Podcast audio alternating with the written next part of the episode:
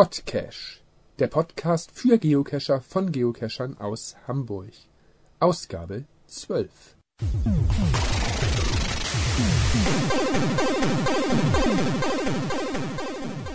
Herzlich willkommen zur zwölften Ausgabe des Podcache, den Podcast für Geocacher aus Hamburg.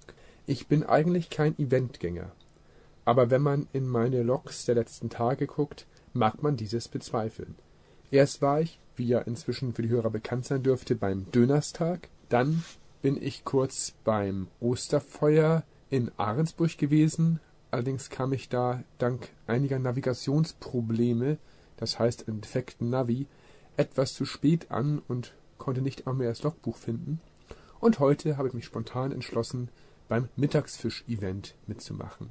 Auch dieses Mal gab es natürlich Rückmeldungen und E-Mails von den Hörern. Vielen Dank auch dafür wieder einmal. Und ich wollte da kurz einmal drauf eingehen. Erst einmal einen herzlichen Gruß an den Alsterdrachen Alex, den ich ja leider beim Dönerstag verpasst habe. Wir schaffen das sicherlich noch, uns einmal zu treffen. Und die Idee mit dem Bericht über die Hell-Geoland-Tour, die steht ja. Wir bleiben einfach in Kontakt und werden uns dort sicherlich hinterher oder vorher einmal kurz treffen können. Dann bekam ich noch einen Link von Eastpack 1984 zugesendet. Und zwar gibt es ein Update für mein Lieblings-Offline-Caching-Programm Georg. Genauere Infos findet man unter android.ranitos.de. Das letzte Update war über ein Jahr her und so war ich auch gespannt, was man an diesem sehr guten Programm noch weiter verbessern kann. Und siehe da, es gibt jetzt einen Support für die sogenannten MapsForge Maps. Das ist natürlich ganz praktisch, das heißt, je mehr Möglichkeiten man ja zum Kartenimport hat, desto besser ist es ja auch verwendbar. Und es lohnt sich auf jeden Fall, diesem Programm immer wieder eine Chance zu geben, da es wirklich eigentlich sehr viel besser aufgebaut ist als die offizielle App. Ich verwende es außerhalb der Offline-Nutzung leider auch viel zu selten, sollte man sich vielleicht mal dran gewöhnen. Georg jetzt in der neuesten Version vom 3. April 2013. Ein Blick darauf lohnt sich auf jeden Fall. Vielen Dank für den Hinweis. Ansonsten spukt mir noch eine weitere Idee im Kopf herum. Ich habe über ein Podcash-Event nachgedacht. Was haltet ihr davon, dass wir ein Event ins Leben rufen, wo sich Podcast und Geocaching Interessierte treffen und ein bisschen über ihr Hobby plaudern und das Ganze dann über diese Serie auch mit ausgestrahlt werden kann. Wer Ideen hat für Locations oder andere Vorschläge, wie immer an die bekannte Mail mail at podcast.de. Und vielleicht schaffen wir es ja, so ein Event oder sogar eine Eventreihe ins Leben zu rufen. Ich finde diese Idee ganz faszinierend. Mal sehen, wie da so eure Rückmeldungen zu sind. Ansonsten war ich heute Mittag spontan beim Event Der Mittagsfisch von Dorette Duck und auch dort habe ich ja, wie gesagt, mein Mikro mitgenommen und werde euch gleich einen kleinen Zusammenschnitt präsentieren. Die Idee des Events fand ich nett. Es war ein sogenanntes Mittagspausen-Event auf dem Turmwegmarkt. Zwischen 12 und 1 haben sich dort, ich schätze mal, ca. 50 Kescher getroffen. Wer es noch einmal nachlesen will, GC46VXD ist der GC-Code. Dort findet jeden Donnerstag am Turmweg ein Wochenmarkt statt und vor der St. Johanneskirche haben sich dann ja wie eben erwähnt die Kescher heute getroffen. Also wollen wir gar nicht viel drum herum reden. Hier meine Impression vom Mittagsfisch. Viel Spaß! Da habe ich doch heute spontan doch noch ein Event besucht und zwar ein Mittagstisch-Event oder Mittagsfisch-Event am Turmwegmarkt. Und die Veranstalterin, bzw. die Listing-Ownerin, habe ich gerade vor mir, Doretta Duck, Duck wahrscheinlich eher. Ähm, hallo, stellst dich kurz vor und was hast du mit diesem Event vorgehabt oder erwartet? Ja, also erstmal, ich nenne mich tatsächlich Duck, äh, dass es eben tatsächlich ganz deutsch ausgesprochen wird, Dorette Duck.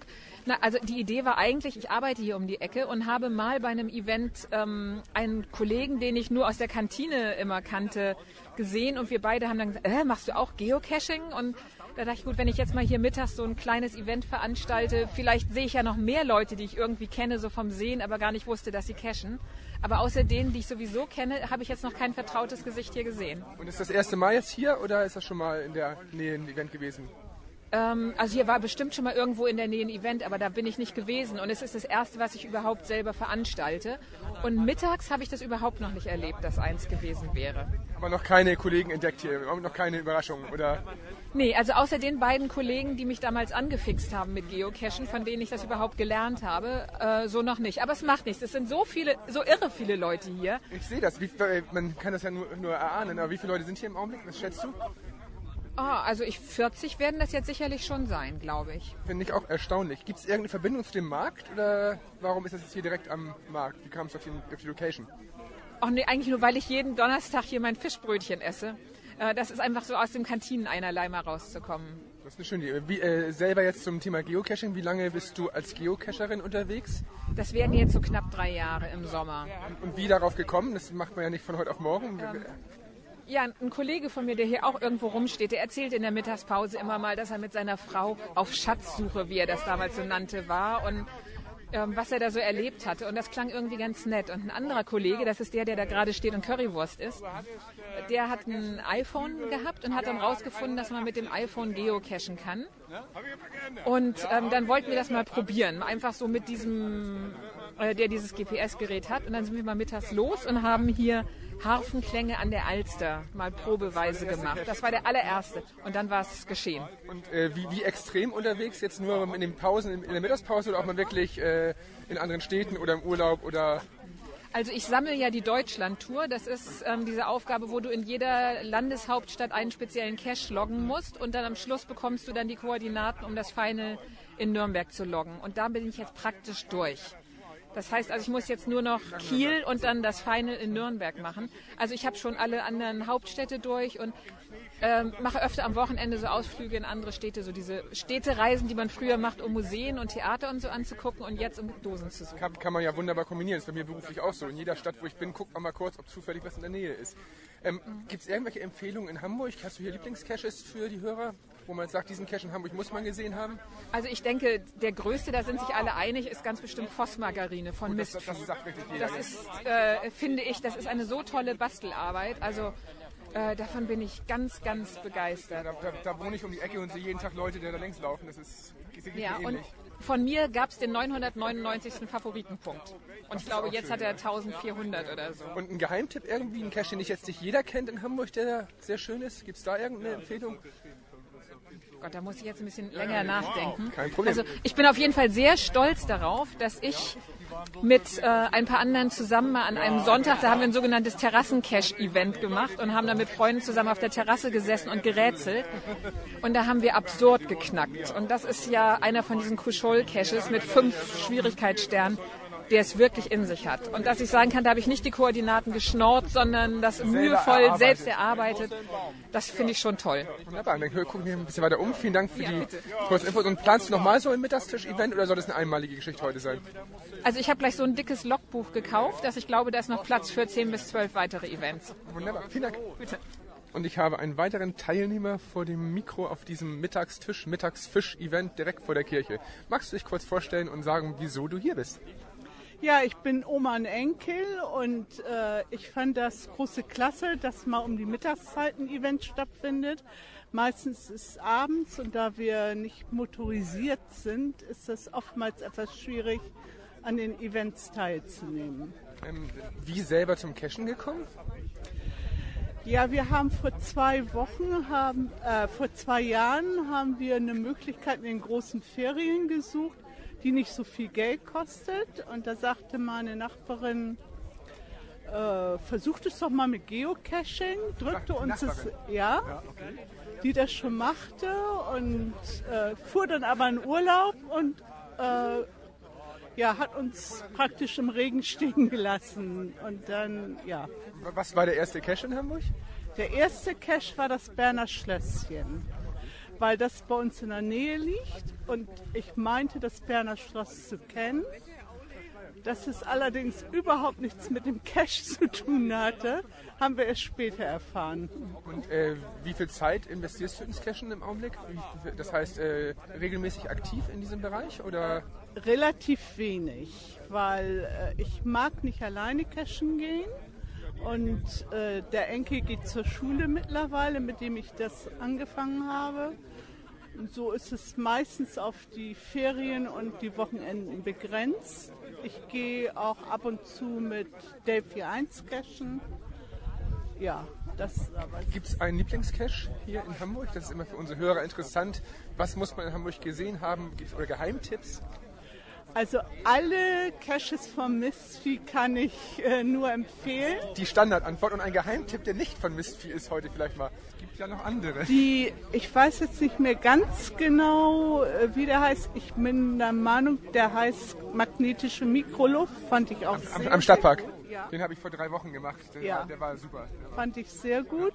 Und jetzt äh, eher, eher der Tradi-Sucher oder auch mal gerne im Hiré zu lösen vorher oder Also, schwierigere Caches lösen? Nee, ich, ich bin eigentlich mehr für Multis, finde ich interessanter. Ich mache auch gerne, wo man so an historische Städten geführt wird. Und Mysteries ist eigentlich nicht so mein Ding, aber alles, was mit Rechnen zu tun hat, wird mir von Delphi 1 Seite dann zugeschoben. Kannst du mal rechnen? Manchmal mache ich die Caches gar nicht selber, aber ich rechne dann.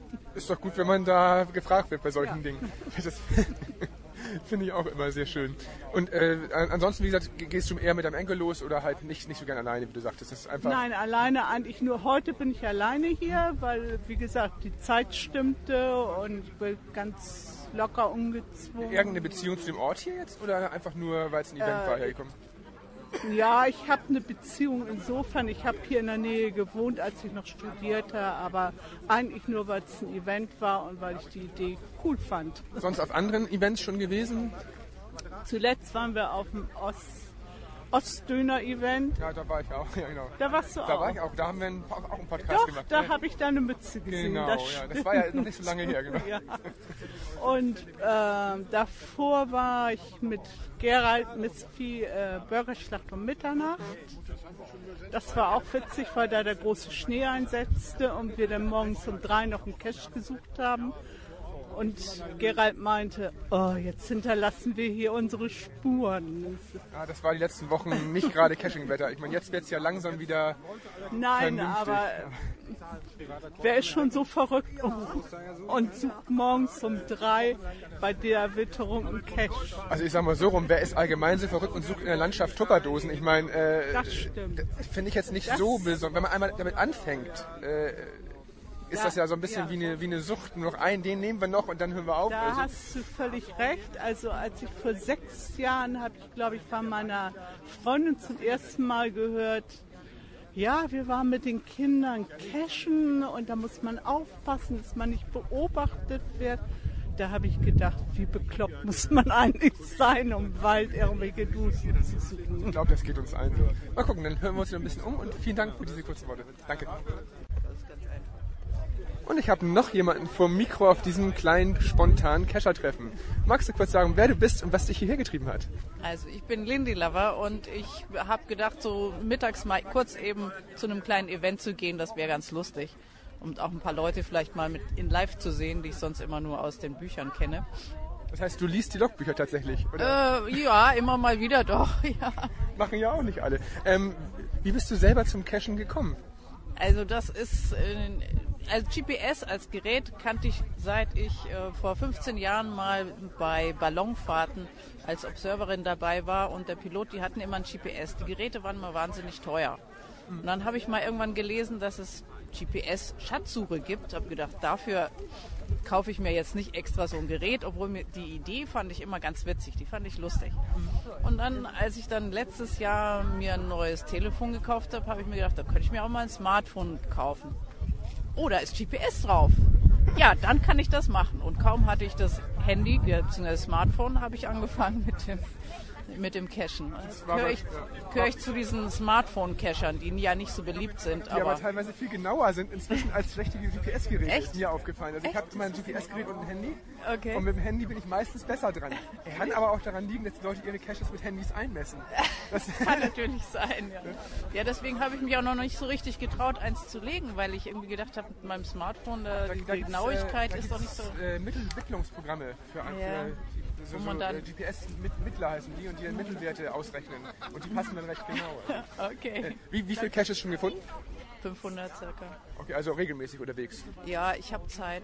Okay. Nur in Hamburg oder auch Ja, wenn ich auch mal irgendwo zu Besuch bin, aber bisher war ich noch nicht im Ausland, werde ich erst im, im, März, im Mai dann machen.